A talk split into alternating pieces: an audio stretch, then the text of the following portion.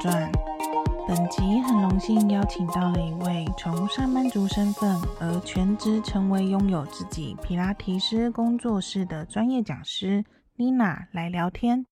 我与她的相识是透过我的高敏感内向者社团。当初在社团中经常看到妮娜按赞留言做互动，让我对她产生好奇，便去看了她的脸书，发现了满满的人生智慧，立马鼓起勇气加了他好友。但身为内向者的我，真的很不懂得如何主动跟人搭讪。直到开始邀约访谈来宾，才真的开始有机会与妮娜聊天。殊不知，我们第一次录前通话，居然就聊了两个多小时。诶，对彼此的谈话内容感到非常有共鸣。过去与一般人交流都感到精疲力尽，与伙伴交流聊完当下完全不觉得累，脑中蹦出超多新想法的。可见这次的访谈内容绝对精彩无比啊！虽然说每一集我都觉得超级精彩啦。在此次访谈分成上下两集，在上集我们聊到了妮娜高敏感内向者特质，也聊到了她是用什么方式找到了自己热爱的工作与打造自己热爱的生活。在每跨出一步舒适圈前，遇到哪些困难与内心小剧场，他又是如何去突破面前的困难？妮娜也很仔细地说明了皮拉提斯与瑜伽的差异，还贴心地做了超精美的比较表，让初学者一眼就可以了解适不适合自己。我本身听到重点，不喜欢激烈运动，想循序渐进养成运动习惯，立马就被 get 到，想马上开始执行皮拉提斯了呢。而在下集会聊到妮娜个人观点，以及影响她最深的信念、行为与习惯。过去号称自己是小杂宝的我们，也分享了超多精彩的故事。如果你想收看这一节文字稿，可以点击音频内的详细资讯，就可以找到连接喽。那就让我们来欢迎本集来宾妮娜。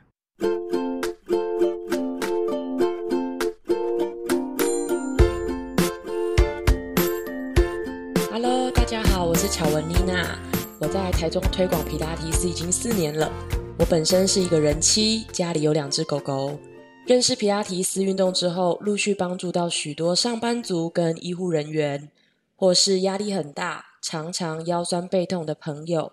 也有不喜欢运动，但是想要建立基础体能的朋友。上完课的朋友们都说，身心很舒畅，又很舒压。好的，那想请问一下，你的内向跟高敏感测验分数跟十六人格类型啊，是测验结果跟你对自我认知是差不多的吗？对，差不多。嗯，那你的高敏感分数跟内向者分数是多，各是多少呢？我的高敏感测验是一百一十五分，内向者测验是二十七分，十六型人格测试是调停者。嗯，那你觉得就是调停者特质啊，有哪一些是你觉得比较有共鸣的？哦，我觉得有六点非常的有共鸣。第一个是喜欢帮助别人，但是呢又很需要大量独处时间充电。对，所以呃，就是喜欢关心这个世界，那内心也是善解人意，只是说可能因为这样，就是呃。通常也是需要找一到一个平衡，就是需要大量的独处时间，让自己可以充电思考。所以平常也比较少参加社交活动。然后第二点是好奇心重且害羞，好，那就是喜欢探索充满可能性的新事物跟学习。那非常不喜欢肤浅跟没有内容的谈话，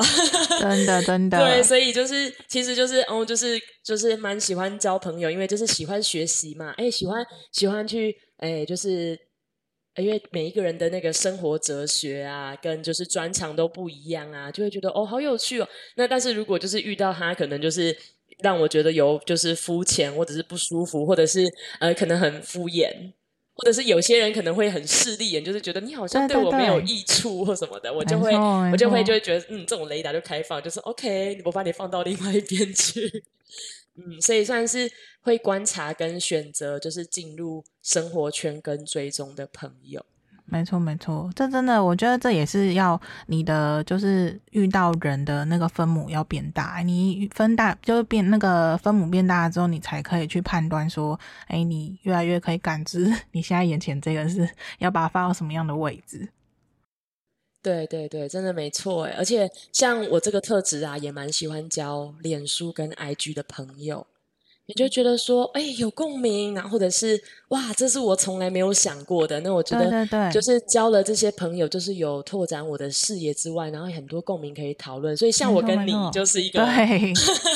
因为这样共鸣而连接的朋友。对啊，因为就是其实我们一开始是在我社团，然后你申请加入，然后后来你就是有在里面互动一下嘛，然后我就有去看一下你的脸书，我就觉得，哎，你是个就是呃，感觉就是个很丰富，就是生活很丰富啊，然后你。表你想表达你的信念的那些文字啊，我都有感受得到，我就觉得好有趣啊。然后就先就是我们就已经加了好朋友，就是加好友一阵子。然后反正就是呃内向者，其实像我的话，其实我不太知道说要怎么主动的去跟人家搭讪，你知道？但是我只只会默默的去观察他这样。然后我其实我也加了大概好几个月，半超过半年了吧。然后真的是刚好有这个机会，就是我做了这个访谈音频。但第一个就是想到要邀请。你这样子，我觉得那个时候你在邀请我的时候啊，嗯，因为其实实际没有跟你去太多的互动，因为我可能大部分都是按赞啊，或者是点进去这样子，那比较没有什么留言，所以那时候你在邀请我的时候，我觉得其实因为你你那时候的用语让我觉得很。就是诶，很像一个朋友的感觉，然后很又又带有就是尊重，但是就是有那种敬重，但是又不会，就是感觉很轻松的那种感觉。对啊，因为我们就是很了解，就是我觉得我们可以站在彼此的同理上。哎，就像我就是会担心说，诶，你们第一次看我会不会觉得 有点害怕？然后因为第一个是你会害怕自己做不好，第二个就是说什么我我要把我我的生活公公开给大家，好害羞什么？我觉得就是对我们就是这种心态，所以我就会想。想说，哎，不要紧张，好，这些我都知道哦。对，而且我觉得你很棒的是，就是你有就是讲清楚你的来意。那我呃我邀请你上的这个音频呢，是希望哎带给大家什么样的分享跟启发？我就觉得哇，这个事情真的太棒了，真的，因为我也做很多功课。嗯、因为像我，其实我觉得这些所有事情，真的你要站在就是以你自己，就是不要说以你自己想讲的，你也要站在别人他透过怎样的讯息让你有什么感觉，我觉得你才会去同理的去呃对这样子的对待别人。就像我也觉得说，有一些人如果说很没礼貌，就直接来问。你或者什么，我就觉得是怎样跟你很熟，真的，真的，或者 是很久没没见面的人突然敲你，就觉得嗯，对，就是会，其实对啊，我觉得我们特质好像大部分内向者，其实可能就是也是为了呃，可能是过去都有曾经内心有点受伤，所以都是会比较有防备心这样子。但是你只要呃真的了了解对方的来意，就是我会很全面的说出来，我说。哎，我要干嘛？然后我接下来会说什么？那最后我需要就是我会希望说我们有什么互动？我觉得这样子就是很安心，看就是哦哦，原来这样哦，好有趣。OK OK OK，真的很重要。对啊，所以而且其实我觉得我做了就是这些同理的方式，让我呃在邀请这件事情上有也非常顺利。我就觉得说啊，反正就是我虽然说知道说大家都是很善良，因为都是观察你们一阵子，但是有还是很担心呐、啊，就很想说怕自己会不会呃。呃，打扰到你们啊，然后或者是会不会有什么呃言语不小心就是触犯了对方，然后这是我们的特质啊，我觉得相信你也都是 这样子，对啊，所以这真的是事前就是会。思考非常久，然后很久之后，但是还好我有行动。我觉得要是我以前就是都不太会行动，我都不太敢去主动接触一些我很欣赏的，因为就有很多小剧场，就是怕说人家会不会觉得我怎样，是有什么企图或什么的，嗯、就很多小剧场，你知道吗？知 道知道，对啊，对啊，真的。好的，嗯、那那你觉得还有什么其他的特点是有共鸣的吗？有有有，还有四点，就是第三点是，要么就很热衷，或是没兴趣。那遇到很有热情的事，就是宁可宁可花荒废睡眠也要完成。那如果没有兴趣的部分，就比较没有动力。好，这是第三点。然后第四点是比较随和、灵活、变通，所以就是乐于接受不同的想法，但也相当坚持个人的价值观。嗯，然后第五个是渴望自由又渴望稳定。所以像是探索新事物跟崇尚自由，但是又很渴望有稳定的生活跟就是呃经济条件这些的。然后第六点是洞察度很细腻，让人安心。比方说像就是呃后面可以再多聊这一块，我觉得这个是嗯因为。本身我就是这样的人，然后可能流露出来的感觉也蛮自然的，所以在在教学的部分也会让我的学员们、朋友们有这样的感受。嗯，真的好。那想请问你是什么时候发现自己高敏感内向特质的？那你觉得过去的你跟现在有什么不一样？呃，我是在二零一四年来台中，因为我在之前其实是住台北，是二零一四年那时候有计划结婚来台中。那那时候就是有遇到，跟婆婆聊天，然后就婆婆就直接告诉我说，就是他就是一位内向者，对。然后我就就是第一次听到，就是有人可以坦诚自己是内向者这件事情，诶。然后那时候对自己就是其实有很多的怀疑跟不确定。然后觉得好像自己可以很外向，但是又可以很内向，所以他这种坦然就是其实启发了我。对，启发我就是勇于面对跟展现自己内向的一面，而且不会觉得羞耻、不好意思，或是或是觉得就是哈，这个好像不主流，然后呃，人家会不会觉得我想太多这种这种事情？就是人家会不会觉得内向这一个词好像就是呃不积极啊，然后很黑暗，都躲在角落啊，然后就戴个眼镜宅宅的这样子，然后看起来就。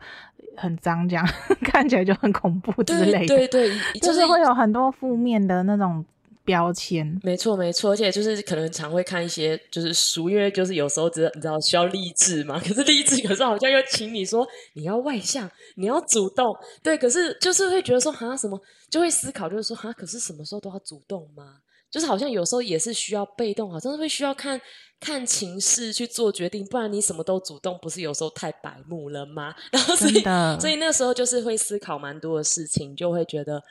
嗯，就是主要是跟过去的我比较不同的是，我觉得会更了解自己，跟对自己有什么样的特质更有信心。没错，没错，真的。那你觉得你有多内向呢？嗯，我非常不喜欢突如其来的邀约。没错，我也是。比方说，就是嗯，比方说，哦，我今天已经三号，我今天整天可能就是休假，然后我要做我喜欢的事情，对啊，然后可能就是突然就是，如果呃有同学或者是有朋友可能就说，哎，无敌 level 要去吃什么哈，然后我可能就会嗯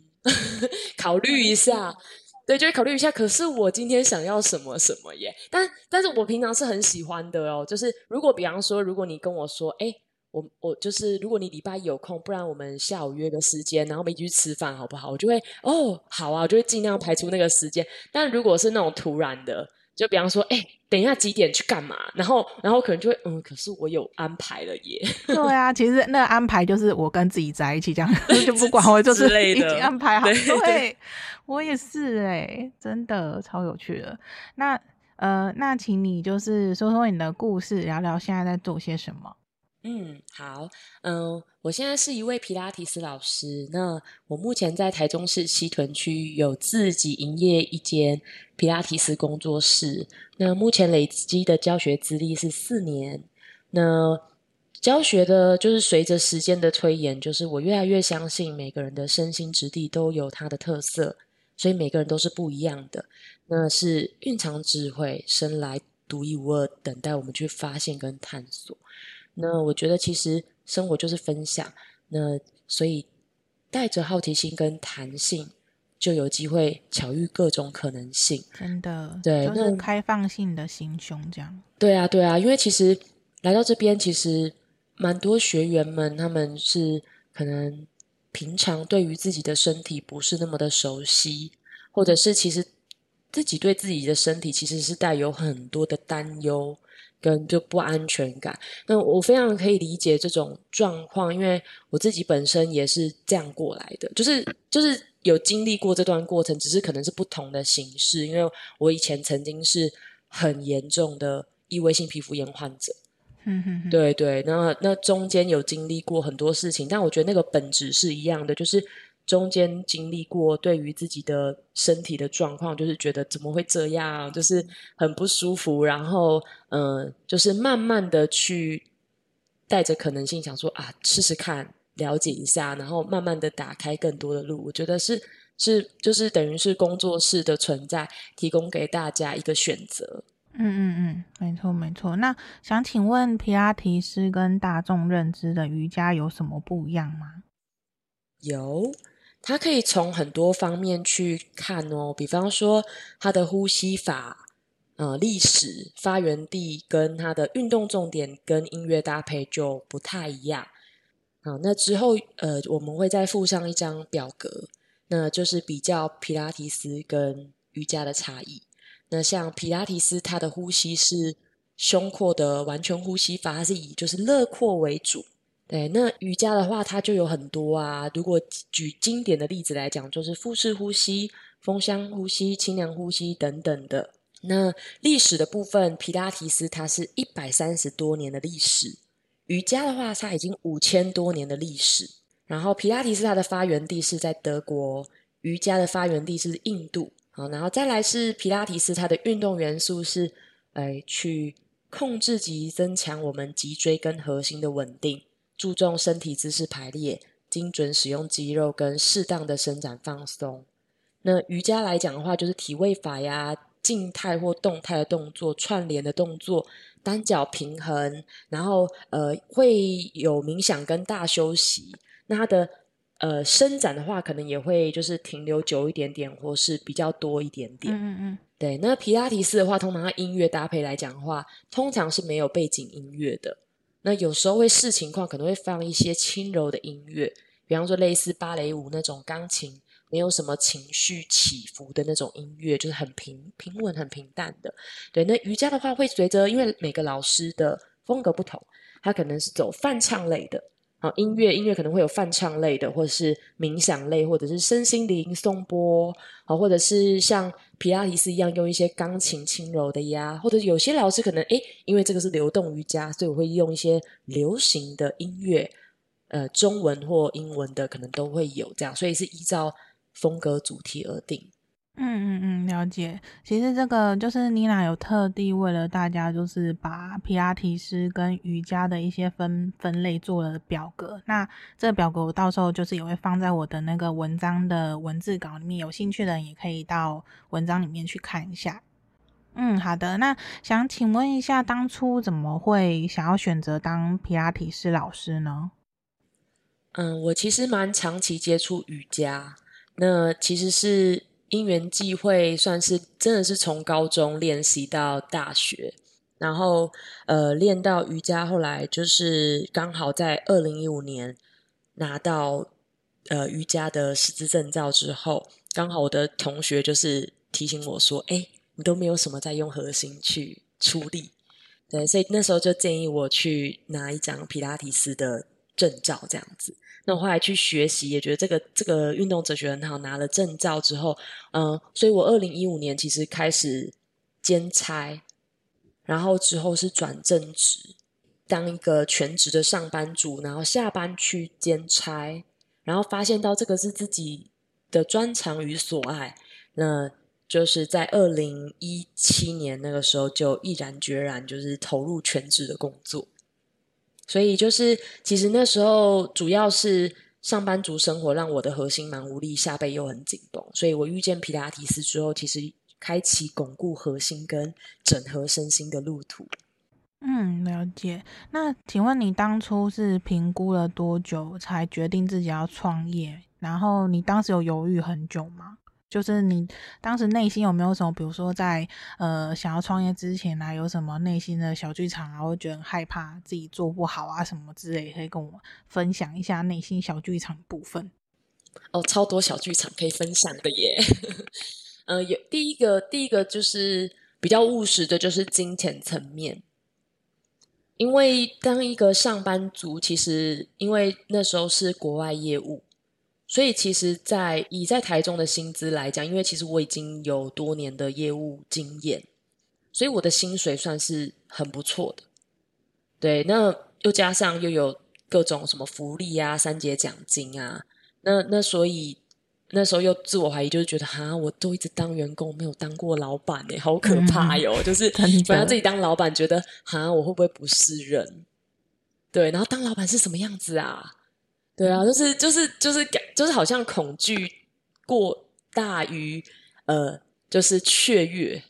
恐真的是恐惧大于缺，就是就是那时候就觉得说，哦，哎，因为有些朋友的分享，他就说啊，你就跳进来开始做啊，你就会就是完全一个新世界。然后我就是头脑就是可以理解，就说哦，对啦，你现在过得真的是很好，就是生自己想要的生活。可是我怎么觉得还是好可怕哟？对，就是、真的，对啊，就是就是对我来讲，那个好像是一个，就是真的是全新，因为我进入一个全新的领域或环境的时候，其实我会我会是紧张的。对啊，都很焦虑。对，我比较不是那种，就是进去就啊，就是我就是很呃，就是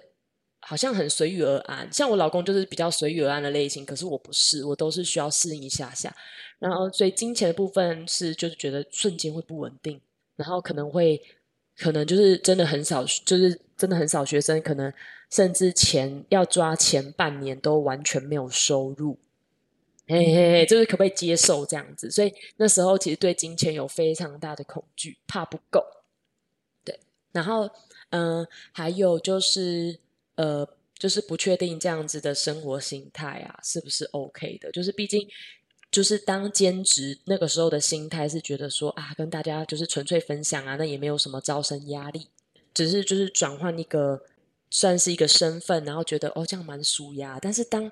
就是当你的兴趣变成是要全职的时候，会不会适应不良啊？哦，或者是就是真的很多诶，很多就是觉得说都是怀疑自己啊，然后恐恐惧就把它放很大这样。然后后来其实是我的朋，因为我有一个朋友他是转职成功，然后加上就是我我老公跟我婆婆他们自己本身都有创业的经验，嗯，对，这样讲起来我们家都是创业家族，对 对，那那就是其实。就是他们跟我分享很多事情，然后跟他们刚开始是怎么过来的，我觉得这个给我蛮大的强心针诶，所以真的，所以其实我觉得我很好运，就是所谓贵人，就是你在需要帮助，你觉得很很受挫，很多小剧场的时候，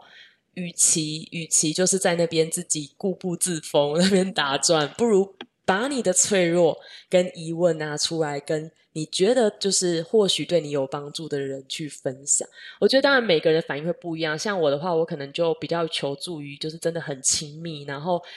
呃，就是真的很信任的朋友，就是他会认真去对待，就是回应你，然后不是那种很强迫的那种方式，就是让我舒服的方式。我会去跟找这种亦师亦友的人去谈。对，然后他也不会否定你的情绪哦，就是说，哦，对你，对我也曾经这样过，我可以懂，对，然后你就会就会觉得就是哇，瞬间，然后他又如果又给，就是你觉得哎，还蛮蛮有建设性的一些建议，给予你一个大方向，我觉得是蛮好的。对，真的，我觉得这也是我们内向者一直在就是寻找的族人吧，就是你，你就是就是我们。一直在人群，就是在自己生活啊，人群里面啊，可能我们很多想法或者是什么，是别人没有办法认同。那我们就是长期的一直遭受到一些呃，就是不认同那种声音啊，或者是甚至有的还是会去批评你说，哎，你这样做是错的，或者什么。然后反而我们会对自己的自我认知就开始越来越低，然后就会开始渐渐去封闭自己，然后就觉得自己做什么都不对这样子。其实如果说你愿意。就是跨出，然后去寻找到真的对的人。对，其实其实我说真的，就是像妮娜或者像我的话，我觉得我们也是真的很幸运，就是。我觉得等你真的付诸行动的时候啊，就是宇宙它会吸引很多帮助你的人来到你的身边。但是这一点就是必须要你要去行动。就是如果说你连这一步都没有办法跨出去啊，就是你根本也找不到一些呃，就是可以帮助你的人，他也不知道要怎么帮，因为他也不知道你发生什么事，因为你都一直在封闭自己嘛，然后没有说。但是如果说你今天说出来了，就会开始会陆续有很多贵人会帮助你，这真的也是我这就是这一年来的一些心得，真的真的是这样诶，其实那个时候，其实我光是兼职的工作，我就做了快两年。嗯哼哼哼，对，那那时候其实一直。以来都有就是想要离职、赶快转职的念头，可是真的都不敢。那就像你说的，就是宇宙会帮你一把，因为那个时候刚好呃，就是呃，我算是就是公司内部的这个业务有整合，那整合到就是变成已经就是。就是这样，就是没有对错，只是说对于我的价值观来讲，已经不是我想要的那个生活的 lifestyle，所以我其实也是观望很久，来回走很久，然后最后是有一个最后一根稻草。就是我觉得一定要做出改变了，对，对嗯，就是时机点呢。我觉得就是真的，你自己要去相信，说你如果确定了这件事情，那当然，因为我们会深思熟虑很久嘛，所以我觉得这就是我们特质，也不用说去觉得说我们没有办法像一些别人，然后他们想做什么就立刻做，就是不用管别人。我觉得我们就是把自己顾好。像我也是，其实我虽然在职场十几年，可是我一直以来内心就觉得说我不是个。当员工的 职责，因为我这个就是会一直觉得说，老板的一些判断，我就觉得这是没有什么前前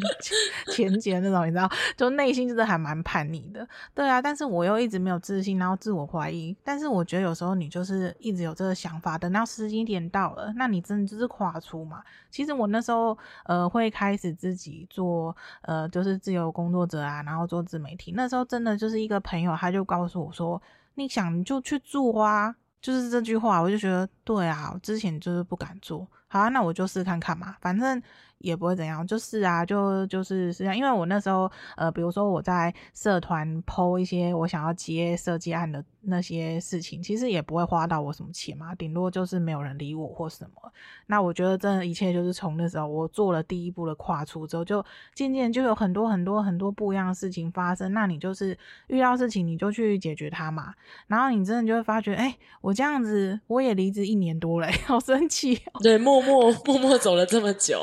对，那当然这一路上有非常多贵人，但是我觉得前提就是你真的是要跨出，然后去行动。那你就试着做嘛。像其实我在两三年前，我也曾经有试着说，那我来自己卖卖手工饼干好了。然后我有试着就是自己呃 po 了那个就是脸书啊，然后 po 做了两三个月，后来我就觉得这件事太累，而且重点是我没有那个精力跟兴趣去想要把它坚持做下去，所以我就想说，好算了，那我这应该不是我真的想走。走的路，那就是这样。那我还是继续上班，对我也没有什么损失啊，对啊。那但是是让我学到说，哦，原来我不喜欢这件事。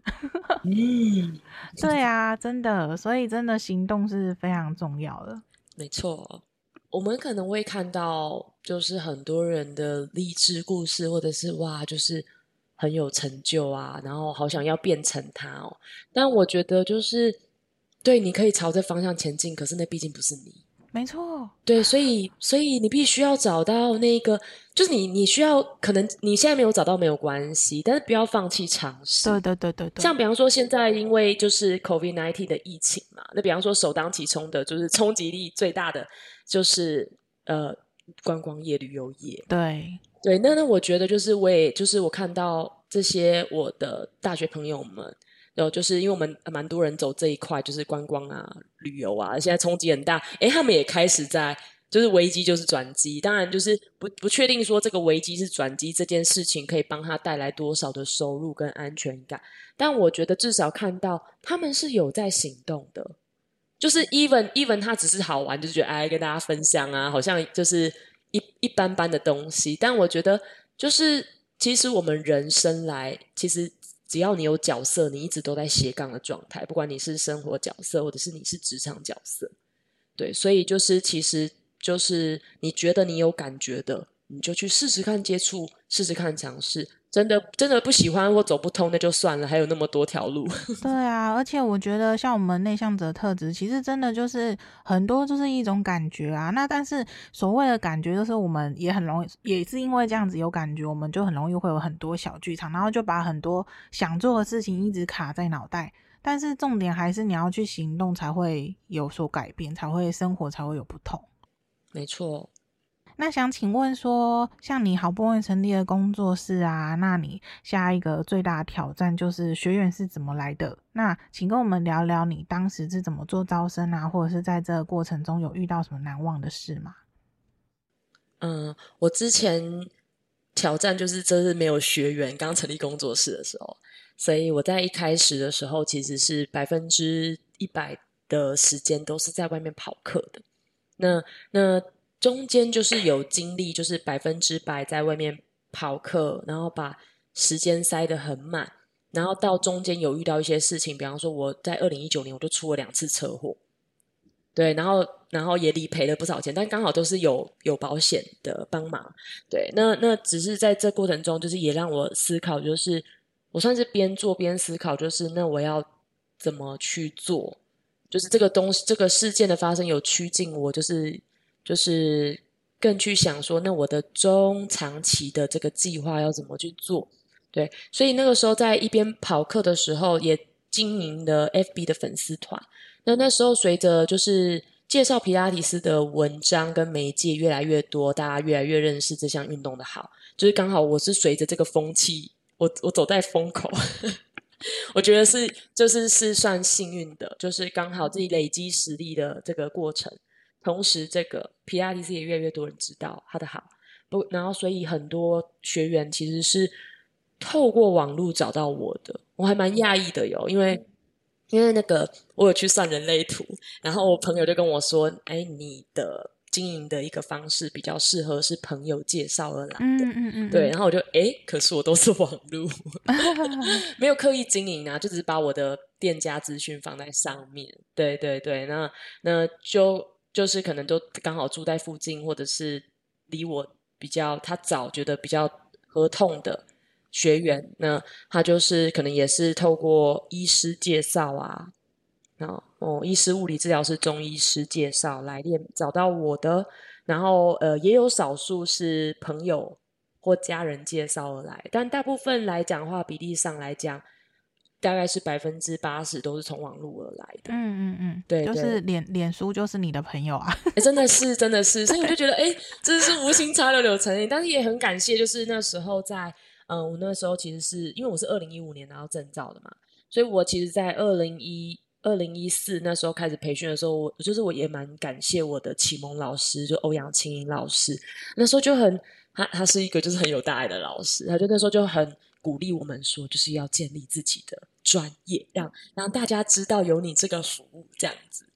对对对，然后呃，就是所以我其实是从二零一四年开始经营到，就是慢慢累积这样子。对，然后算是我正式投入二零一七年，好，就是正值二零一七年到二零二零年这段期间，就是询问的人就很多。对，那询问，然后同时也是在经营，就是去学习怎么去呃找到学员的认识学员的需求，然后我可不可以帮到他？诶，那如果不能帮到他，要怎么去转介呀？这部分就是给予到每一个来到。我面前，或者是透过网络来找到我的朋友，就是给予他就是最适当的一个所在，这样子。嗯嗯嗯，真的像这样子的分享，我就会想到说，其实我们真的就是一直不断的往前，然后不断的去调整。那你就是面对问题的时候，就去想办法去解决这件事，那你就会一路的就会一直往前，不断往前成长。对对对，然后我其实一直觉得说我们。和自己相处的关系，其实就等于和他人相处的关系。对，那我有位朋友 Serena Yoga，他说的一句话，我觉得很棒，然后在这里分享给大家。他是说：了解自己，了解对方，传递价值，创造连结。对，所以就像我，就是我喜欢和学员之间其实是友善、舒服，跟朋友的关系。然后也喜欢就是彼此细水长流，慢慢建立起信任的感觉，所以就感受这个人，肯定这个人，然后接受他的样子，不加以批判。对，所以基本上会留下来的都是同频率的学员，就会他们大多数都觉得很在这里，嗯，跟你相处在一起，即使没有讲任何的话，就是就觉得很温暖，被同理，然后是一个关系很刚刚好的朋友。真的，这也是我超想要吸引的 对象，你知道？因为其实我觉得我们特质啊，就是不太适合去挑，就是我们像有些人，他们可能会为了挑战，然后去呃去就是不同的一些特质的客户或者什么，甚至有些人他就会觉得，反正只要他的目的就是为了赚钱嘛，那其他人怎样他就觉得 OK 啊，反正来来一个杀一个这样。而对我们而言，其实我们要的就是一个。就是一个嗯很舒服的相处吧，因为毕竟我们就是在乎的是自己的内在精神世界，所以比较起一些钱的问题的话，我们宁愿是就是 自己从中去筛选到让自己彼此都可以舒服，然后也不用花费就是很大的精力才可以去像是想要讨好他或什么，我觉得这点我们真的做不太到 这件事情。好的，那想请问说，这么热爱皮拉提斯的你啊，都是如何跟其他人分享他们就是他为人们带来的好处呢？嗯，我会说，以运动模式来说，皮拉提斯是一项符合人体力学的运动。那它的特点是它的练习重复次数会比较多，那它是属于就是重质不重量的一项运动。所以，如果是因为我觉得其实运动目的还蛮重要的耶。如果有戳中戳中你觉得诶有共鸣的点，那你就就会想来。所以我通常会，如果是以一般的的朋友的话，我就会说，诶如果你平常不喜欢运动，可是想要建立运动习惯，循序渐进的感觉，不是那种突然很难，然后很受挫的感觉，然后想要慢慢建立起跟身体的默契啊，哎那我会蛮建议你来。然后或者是你觉得，哎我常常腰酸背痛。然后好像去按摩，或者是去好好的给人家马杀鸡都没有办法解决我的问题。那开始重视这一块，想要好好去练习核心肌群，但是又不知道什么是核心，然后核心要怎么去处理，那我也很推荐你来。然后再来是第三个是运动的时候不知道要怎么呼吸，因为常常有些朋友可能运动的时候是不自觉会憋气，或者是在工作，可能你很专注在工作上，然后你没有好好的呼吸，就会变成。呃，呼吸比较短浅，容易胸闷啊，或者是很很容易腰酸背痛，甚至有些人会紧绷到头痛，精神很紧绷。那或者是对啊，就是有一些你觉得身体好像是需要一点点空间，释放空间的那种这状况的话，我会蛮建议，诶，也可以来试试看这一套运动。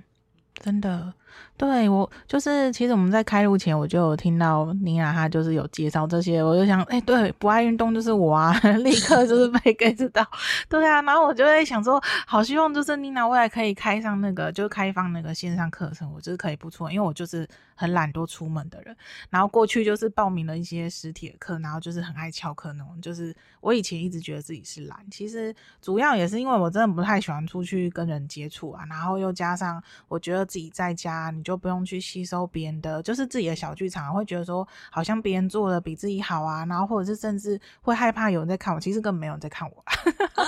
就是很多小剧场，对，对啊，真的是现在就理解，对，现在现在要开始那个许愿有没有？希望妮娜的那个线上课程可以赶赶快上线，哦，我就可以自己在家。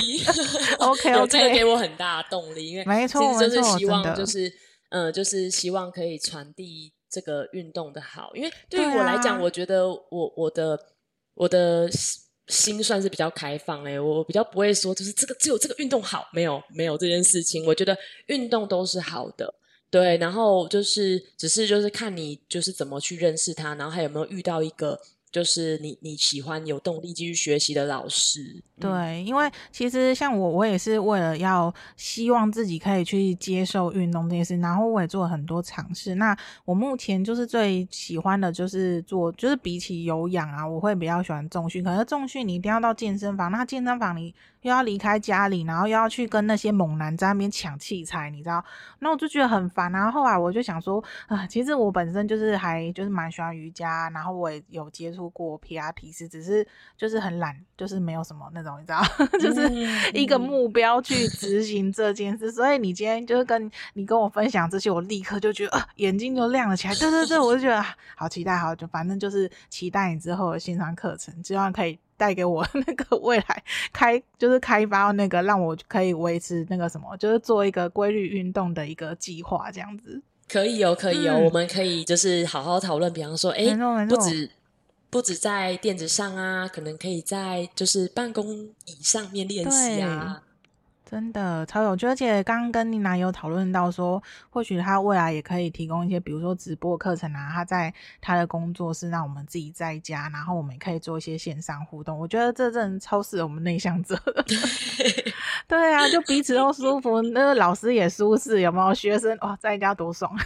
对对对，就是然后如果就是对于有些，比方说他不想要受到老师关注，那他就会觉得很自在，好像穿睡衣也无所谓那种感觉。真的，真的，真的。非常的好，好，那想问说，就是过去还没接触过提拉皮斯的你啊，是什么样子的生活方式？那就是提拉皮斯对你个人生各面向，你觉得有什么影响？嗯，其实，在还没有接触过皮拉提斯之前的我，对身体不是那么的熟悉，我都是跟着老师说什么啊，或示范什么，就尽力做到什么标准。真的，对，那那时候其实也不知道怎么去。自我调整，那那所以我，我我现在其实诶，就是看到，就是其实会教很多不同身体状况的学员嘛，因为有些学员可能是真的是完全没有运动的经验啊，或者是他可能很久没有运动啦，或者是他平常有运动习惯。其实每个人的，就是就像之前讲的，就是每个人的身体都是独一无二的。对对对，所以我就是也是就是不断的在调整，就是自己的教法。然后，嗯，所以其实后来从皮拉提斯跟身心学出发，就我认知到运动其实很多元，哦，然后也对身心有很多好处。比方说，就以皮拉提斯来讲的话，我觉得它的最棒的是让身心更专注、更健康，然后更有弹性，然后可以。让自己的身体跟心理同步。比方说，我们有蛮多学员，就是他可能进来的时候是很疲累的，然后你可以从他的声音、他的气息、他的整个人的感觉跟气色，其实可以感觉出来。那就是设计给他一个他当下最适合，就是身体最需要的一个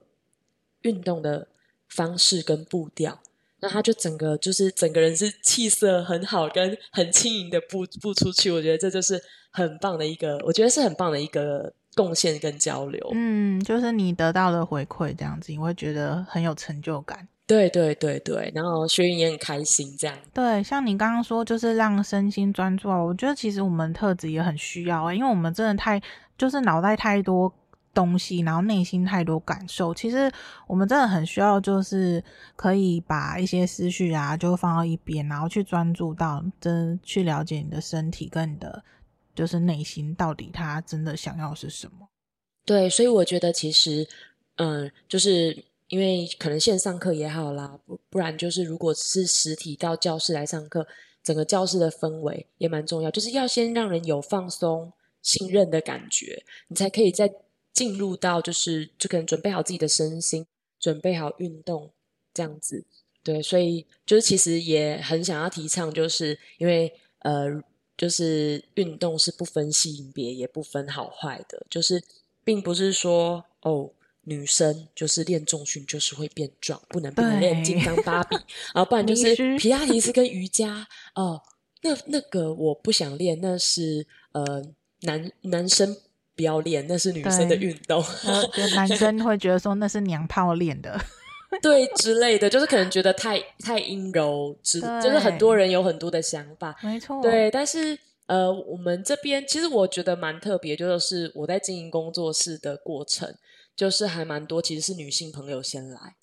然后后来是他们身边的男性朋友伴侣。都一起加入，嗯，嗯嗯，而且他们甚至就是上完了之后，就是他还会督促，就是另一半说：“哎、欸，今天不可以翘课，今天要去上皮拉提斯。”所以，所以代表是他觉得有锻炼到，然后他的身心也有获得延展跟放松。没错，对啊，我觉得这种东西真的是需要，就是这种运动计划啊什么的，如果说有个伴可以一起的话，你会加更加强那种愉悦感。真的，真的，我最喜欢人就是。就是看到，就是比方说学员，他可能不是只是我的口令，因为我大部分其实是用，因为我是讲师哦，我教皮亚提斯的时候我是用讲的，所以就是因为就是呃是师承，就是和泰皮亚提斯，就是我的欧阳老师那边的教学的技法、技巧这样子。那主要是就是也是重视个人的独特性，个人身体的独特性，所以大家来这边学习也都不会就是觉得说啊，要跟老师做讲的做一样啊，或者是啊，我要就是跟老师做示范没有，老师不示范，所以你会透过我的言语跟意念去掌握到动作的质感，所以我重视的比较是那个细腻度，但是又不会过于严肃。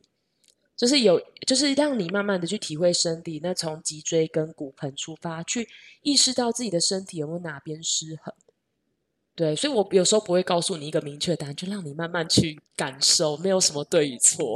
对，而且我觉得这样很好的是，就是比如说我们就是为了要跟老师做一样，或甚至想要跟，因为有时候看不到老师，就看到前后左右的同学，就会想说，哎，要跟他做一样，然后反而你会自己就是会抓不住啊，然后会有一些运动伤害什么的，但是。如果是用这种就是你自己听到的方式去理解，然后真的是让你的身体去跟着老师的引导去做，我觉得这样才可以做出适合自己的一些姿势动作。诶，真的，嗯，嗯，真的超适合我们的。对啊，所以因为基本上也因为嗯，这个是课程可以蛮针对克制化，就是做弹性的调配，所以就是就是刚好跟自己的哲学也蛮。生活哲学也蛮一致，就是有弹性的那种感觉，所以就是也想要道出一个，就是刚刚讲的，就是运动不分性别，也不分好坏，然后每一个人都可以做出自己所喜欢跟想要的去做选择。好，那这边我想要再补充的是，呃，就是透过你，就是从事你喜欢做的事情，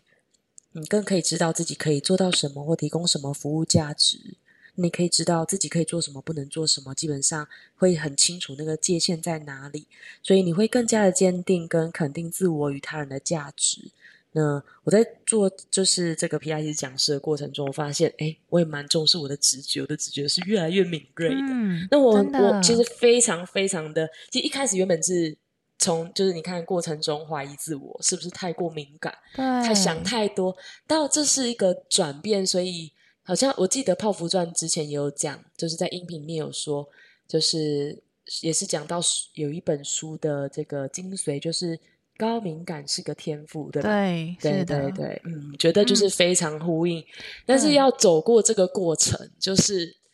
才会去感谢有这个能力，因为不然就会，要么就是觉得说天啊，我这个能力，我好不想带着他出门，好像以他为耻这样，对，或者是就不想让人家看到，很在意他人的眼光，对，然后到后面就会觉得就是，对，这就是我，对，对，就是我现在就这样，我就是怪怎样，对对对，没错，对我就是怪，我就是喜欢这些东西。对，对，我觉得这真的就是因为我们过去真的，我觉得其实我们跟有一些还在迷惘的伙伴差在，可能我们真的是比较幸运又比较勇敢。那我觉得真的是很。就是鼓励大家，你真的就是去做，去跨出去做你想做的事。那就是你会经历了很多之后，你会更清楚知道自己要的是什么，然后你就可以把我们的特质、我们的天赋运用在这些事上，你就会越来越就是不费力的得到你想要的事。这真的是一个。就是你自己走过才会有这种感觉，真的真的一定要经历过这个过程。没错，这没有办法，没有办法去教你怎么做，因为每个人都不一样嘛。对啊，但是我觉得我们能分享的就是说，我们都有一直在往前进。没错，没错，每个人每个人的故事真的都很不一样，所以就是勇敢走出你自己的版本。是是，对，就像呃，我之前就是因为我大概都知道说，就自从我开始自我探索之后，我就发现阻碍我最大的一些因素就是我内心的恐惧，然后跟焦虑这样，然后我就有去看了一本书，它叫做《面对恐惧的勇气》，那它的解题呢就是勇敢往前行。我觉得对，这就是精髓，你就是去勇敢的去往前这样子。嗯哼哼哼，没错。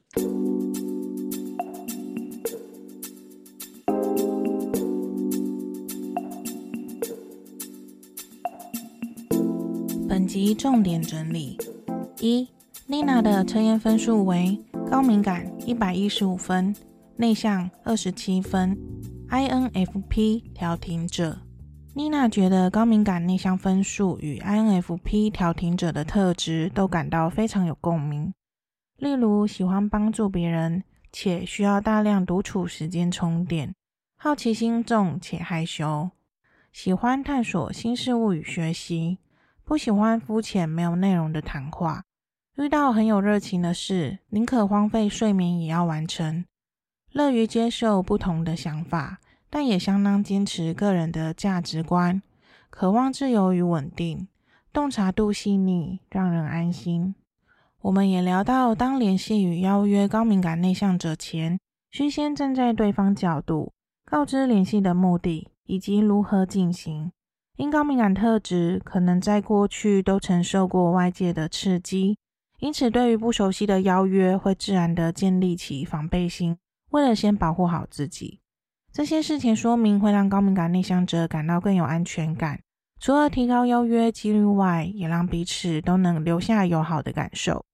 二，妮娜分享当初与婆婆互动时，听到婆婆主动坦诚自己是内向者，让妮娜开始对自我产生省思，觉得自己可外向又可内向，但社会价值观常鼓励多积极主动，又觉得与自己价值观不太一致。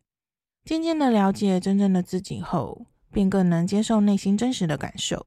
三，妮娜分享很不喜欢突如其来的邀约。若与好友事前约好，都能很愉快的参与，但对于突如其来的邀约，就算再熟悉的朋友，内心也感到抗拒。这点我本身也超共鸣的。就算没打算做什么事，已经想好废废的瘫在一边，但突然被临时邀约，就一整个开始装忙，忙着只想跟自己待在一起。呵呵。是，妮娜目前是位皮亚提斯老师，现在在台中有一个工作室。在他教学这四年来所接触到的学员，让他深深相信，每个人的身心质地都很有特色，蕴藏智慧，生来独一无二，等待我们去发现与探索。发现生活即是分享，带着好奇心与弹性，便有机会巧遇各种可能性。五，妮娜分享，皮拉提斯与瑜伽不同之处在于呼吸法、历史、发源地、运动重点及音乐搭配都不太一样。妮娜也很贴心，帮大家整理了一份表格，我会将这些资料放在本集的文字稿中。六，妮娜当初因长期接触瑜伽并拿到师资证照后，因缘际会的认识皮拉提斯，上班族生活让她核心无力与下背紧绷，遇见了皮拉提斯，便开启了巩固核心及整合身心之路。在二零一五年获取师资证照后，便开始运用下班时间兼差教课，在二零一七年决定离开职场，全心投入这个让他热爱的领域。七，妮娜分享，在决定自行创业之前，真的思考非常久。我们的特质并非像一些人随遇而安，内心满满的小剧场，许多未知的恐惧，在金钱上的恐惧，在跨进新领域前，也都会有产生许多焦虑不安。而刚好身边亲密的家人与朋友都有创业经验，让他感到有强力的后盾，帮助与支持他。我们都对勇敢跨出去做，真的会吸引很多贵人来到身边指点自己，很有感。像我本身虽然在职场十几年，但内心一直觉得我不适合当别人的员工，很向往自由的工作。过去也曾试过几次兼差工作，从行动中去了解自己想要的是什么。等到了最适合的时机点到来，妮娜也分享，通常我们都很羡慕那些成功的人，但毕竟那是他的成功，而不是自己的。不管现阶段的自己是否找到自己想做的事，但最重要的就是不要放弃去尝试，行动才会让你有所不同。跨越最可怕的那一步，一切就变得不可怕了。八。妮娜分享，创立工作室后，蛮多学员都是透过网络找到她。而当初会开始经营社群媒体，是透过她很喜欢的启蒙老师分享，鼓励她建立自己的专业形象，让大家都知道她有这个服务。因此，在还没离开正职工作前，就已经在经营自己的社群媒体，而透过社群媒体吸引很多粉丝询问。妮娜也从中更了解学员的需求，以及思考她可以为学员提供什么样的服务。妮娜说：“一直觉得我们和自己相处的关系，等于和他人相处的关系。”分享朋友 Serena Yoga 说过的一句话：“了解自己，了解对方，传递价值，创造连接。与学员之间的友善、舒服、朋友的关系，彼此互相欣赏与信任，感受彼此，肯定彼此，接受彼此，不加以批判。所以，同频率的学员都会觉得温暖、被同理，这就是刚刚好的朋友关系。